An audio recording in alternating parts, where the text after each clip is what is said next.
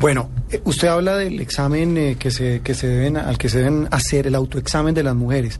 Tengo entendido, Marta Janet, que haciéndose ese autoexamen fue que usted detectó esos nodulitos, esos turupitos, como lo llaman. Sí, ya, póngamele turupitos. Para si que la gente sí, si no la Lesiones, dice lesiones. el doctor Javier. ¿no? ¿Cómo fue ese autoexamen y cómo fue ese proceso ya del descubrimiento del cáncer, Marta Janet? Eh, bueno, muy buenas tardes. Muchas gracias por eh, pues invitarme a su programa. No, gracias a usted, No, por, usted por venir, venir. porque sabemos que no es un tema de su intimidad, es un tema de su vida privada y la verdad es que uno siempre agradece que poder tener esta, esta clase de testimonios porque son educativos.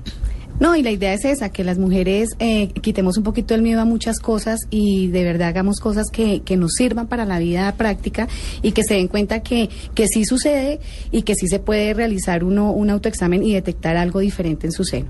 Mi historia es, eh, yo me realizaba el autoexamen todos los meses, de un mes a otro me encontré como una pepita que no estaba en el mes anterior y pues no me fui a mi médico ni nada, sino dije, me voy a tomar la mamografía particularmente porque eso se va a demorar.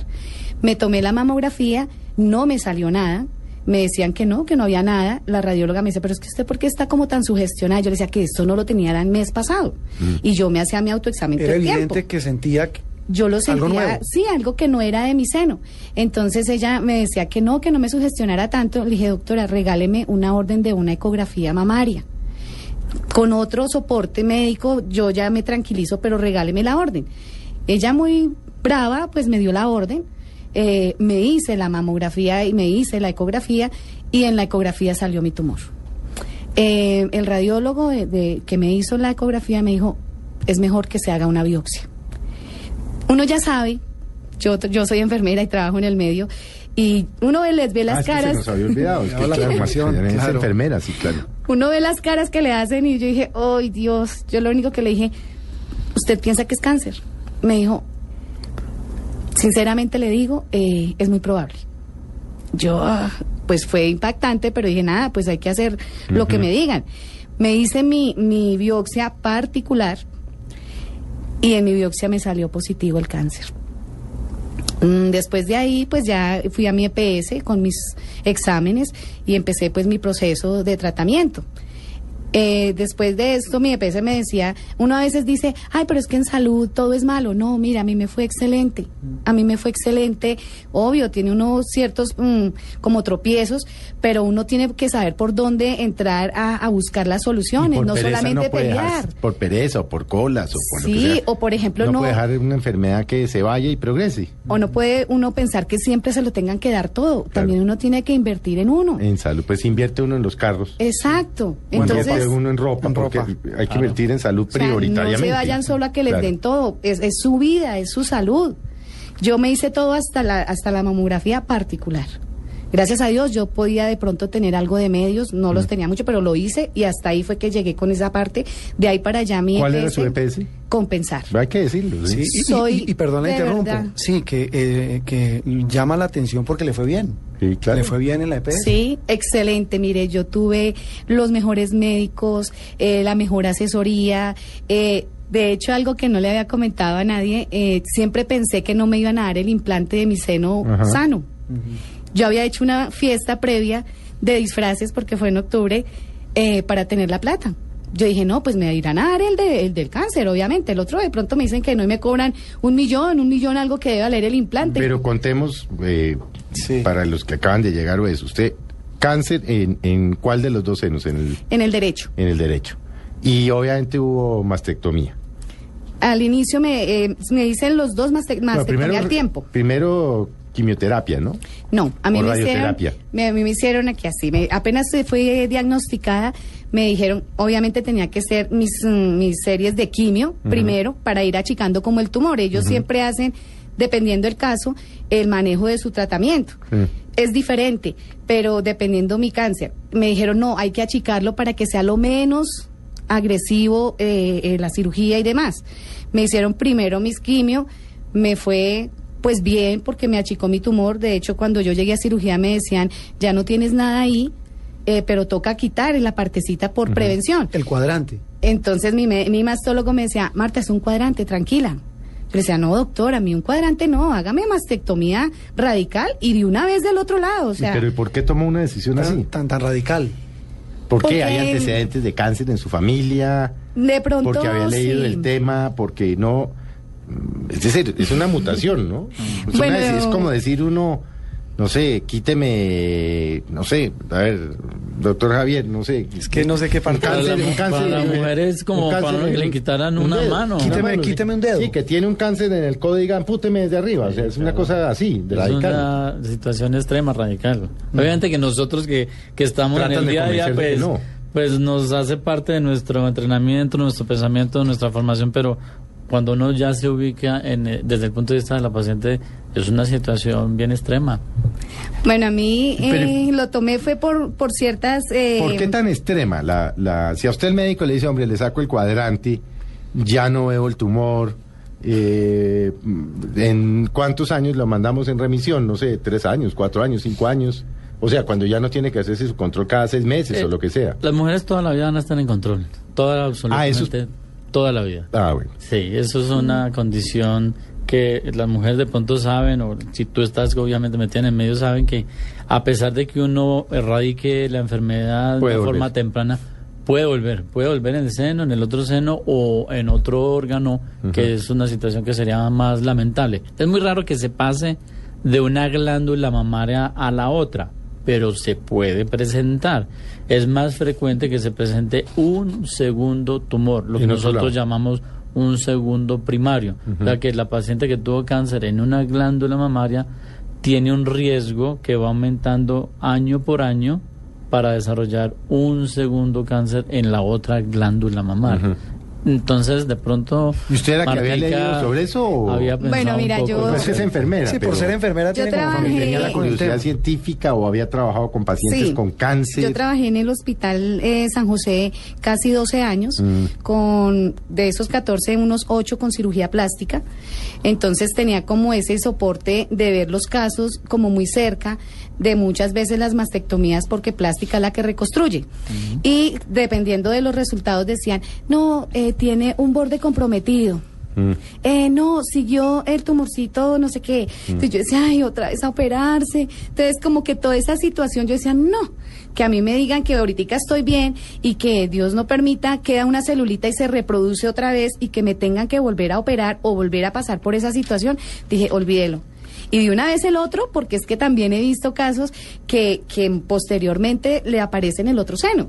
Entonces, quise como tomar esa decisión tan radical para no repetir esa situación de quimios, de, cirugías y de riesgo de pronto de, obviamente, de morir, porque hay muchas situaciones que en realidad se debilita uno tanto que, que llega a fallecer.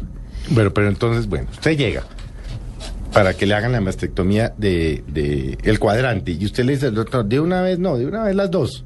Sí. ¿Qué le dice a uno al médico? No, a mí mi médico ¿Qué le me dijo? di- ¿Usted está loca? Sí, esto no, me esto no se hace, piénselo dos veces. Él me dijo, Marta, no, no, no, usted está loca, ¿cómo se va a quitar los dos si es que solamente un cuadrante? Entonces yo le decía, doctor, yo sé que eso se puede repetir si mi cáncer es tan agresivo como usted me dice.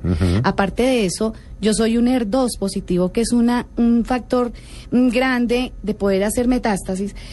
Pues A ver, hombre, Pero pare ahí porque Sí, eso hay que, eso hay que, entre otras cosas porque el jueves en la noche y el viernes en la mañana el mundo, el mundo amaneció con una noticia y es el manejo de las células, la intervención de las células madres.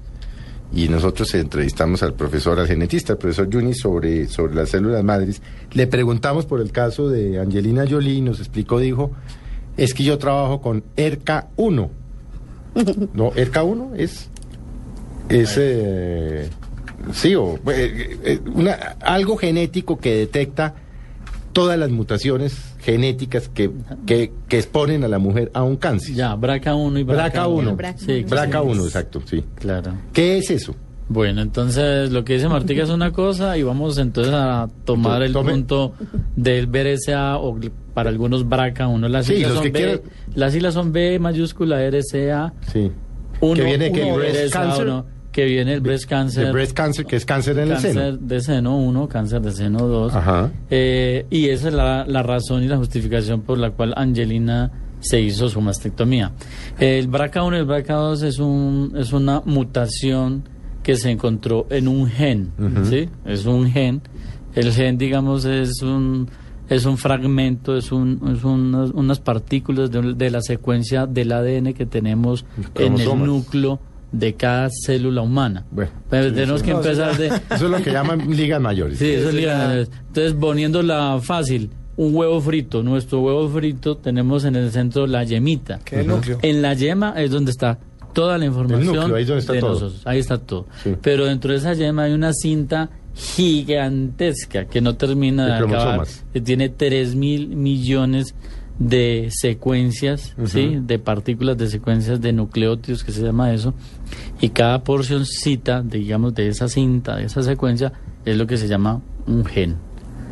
Ese gen, que gracias al mapa eh, genético, el, el, mapa humano, el, el mapa, el, el, genoma humano que uh -huh. se descubrió en el año 2000, han podido descubrir que son más o menos entre unos 25 mil a 30 mil realmente genes que tenemos nosotros. Otros dicen que no, que son más, que son 100 mil, 140 mil. El hecho es que son bastantes. Pero, Esos genes, perdóneme, sí. entonces están agrupados y digamos de cuenta que es como una gran biblioteca. Uh -huh. El ADN son las hojas de un libro, ¿sí? Es una, información. Esa información es un librito y digamos que una colección pequeña es un gen y la biblioteca completa es el cromosoma. Uh -huh. Nosotros tenemos 22 cromosomas, entonces volviéndolo, perdón, 46 cromosomas, sino que son dobles. Uh -huh. Entonces devolviéndolo, tenemos 46 cromosomas, que es la gran biblioteca. Dentro de esa biblioteca hay separatas, que son genes, uh -huh. hablamos de 30 mil más o menos, y en el interior está toda la secuencia del ácido desoxirribonucleico, que es el ADN. DNA. Entonces, nuestros genes ya vienen históricamente desde la herencia ancestral del ser humano, vienen con una codificación especial. En algún momento se presenta alguna alteración en uno de esos genes, esa alteración es lo que se llama la mutación o una mutación. Una mutación es un cambio, un daño, que puede ser para bien, pero puede ser en buena parte también para mal. ¿Por qué para bien? Porque gracias a eso la especie humana y muchas especies, desde bacterias y virus, gracias a esas mutaciones han podido camuflarse. Y sobrevivir. Sobrevivir exactamente. Pero, esa es la, pero también hace el mismo efecto en el cáncer. Pero entonces en Exacto. algún en algunas situaciones particulares ese cambio esa mutación que hace una fracción del ADN un gen puede convertirse en un perjuicio en la presentación de enfermedades. En el caso particular del cáncer de mama, entonces se ha detectado una mutación que es el BRCA1 y el BRCA2, uh -huh que es una mutación específica que se encuentra en dos cromosomas, que es el, die, el 17 y el 13. Esa mutación, Increíble. esa mutación ha hecho encontrar un grupo de mujeres que van a padecer cáncer de mama. ¿Qué hace ese gen? El daño de ese gen no controla el desarrollo anormal de las células en la glándula mamaria. Eh, eh, Eso eh, es lo que claro, doctor, pero, pero bueno, esa es la parte científica. Esa es la parte es un científica. poco, pero, bastante pero, para ponerlo ahí, perdón, Felipe. ¿Cómo? Eso va a uno a un laboratorio de un genetista y le dice, hágame esto. Claro, porque además va la otra pregunta. Sí. Y es el tema de que, claro, usted habla de que si, mi, si la señora, por ejemplo, la mamá de Marta o la tía tuvo cáncer, o las mujeres que hayan tenido cáncer en su familia lo detecten. Pero dicen que no necesariamente es un tema genético. Exactamente, entonces tú estás dando, eh, están haciendo preguntas y respuestas bien interesantes ahí. Entonces, No, hay, un, pero- hay de un 100%. Con todo lo que no sabemos, tengo podríamos idea. hacer esa gran enciclopedia, ¿no? No, no, no, la enciclopedia de, lo- de los que no saben nada. es el científico. No, no, no. De un 100%, digamos, de cáncer que se van a presentar, el 90% podríamos asumir hoy en día, de pronto a futuro sea más, pero al menos de lo que se sabe hasta hoy en día, el 90% de los cánceres son de tipo esporádico. Y ahí sí, tristemente, yo pongo el ejemplo y es a dedo. No genético. A dedo es, venga usted señora, le va a dar cáncer, venga usted señora, le va a dar cáncer. 90% de la población mujeres que les va a dar cáncer va a ser un cáncer esporádico. Esporádico que no hay ninguna razón para atrás. Sí, Es le tocó. Le tocó. Y el 10% sí está relacionado con la herencia. Con la herencia es que la mamá o una hermana melliza, una hermana gemela, o la mamá y una tía, o una prima, o un papá con cáncer, o otros antecedentes que también son interesantes, familia en primer grado con otro tipo de tumores, por ejemplo, carcinomas de vesícula, de próstata, pero en relación con cáncer de mama, o cáncer de mama y cáncer de ovario, que es eh, el perfil prácticamente de las pacientes que tienen la mutación, esas pacientes van a tener mayor probabilidad de tener un tipo de cáncer que es el cáncer heredo familiar. O sea, el 10% de mujeres que tienen herencia podrían tener cáncer de tipo heredo familiar. Entonces, cuando el cuestionamiento es interesante, cuando tú dices, entonces, si la mamá de Marta, una prima, una tía, tuvieron cáncer de mama, ella podría heredarlo. Eh, eh, podría heredarlo, pero podríamos averiguarlo. ¿Cómo podríamos averiguarlo? Ah, mirando a ver si se puede realizar una prueba genética, que es el estudio del BRCA1 el BRCA2, que es un estudio que se hace en sangre. Inicialmente solo se hacía en Estados Unidos, gracias a Dios, hoy lo podemos hacer en Colombia. ¿Quién lo hace, por ejemplo? Eh, lo hace un laboratorio que se llama Genética Lab. Sí. Eh, y hay otros centros también en Creo Bogotá. que la Universidad Nacional. La Universidad de la Javeriana. La, la que tiene implementado la tecnología. Es decir, usted va y dice, hágame esto porque mi mamá y mi hermana no tuvieron cáncer y yo quiero saber si... Pero Felipe, eh, nos toca hacer una pausa. Pero eh, increíble, ¿no? Ya es que, se nos hemos pasa el tiempo volando. Yo creo que después de eso, claro, volando, hay que hablar del examen y un tema clave, el tema de los costos, porque esos exámenes no son baratos. No, y, el tema humano. Y el tema humano con Marta. Es cómo lo asumió, si tuvo tema de ayuda psiquiátrica, eh, su hijo que en un mm. principio le apoyó, luego estuvo agresivo, en fin, es que esto no es es, un tema que cambia vidas. no, pues como le cambia a uno la vida. Y es la diferencia precisamente, Juan Roberto, entre vivir y morir. Entre vivir con algo que sabe uno que lo puede matar. ya volvemos.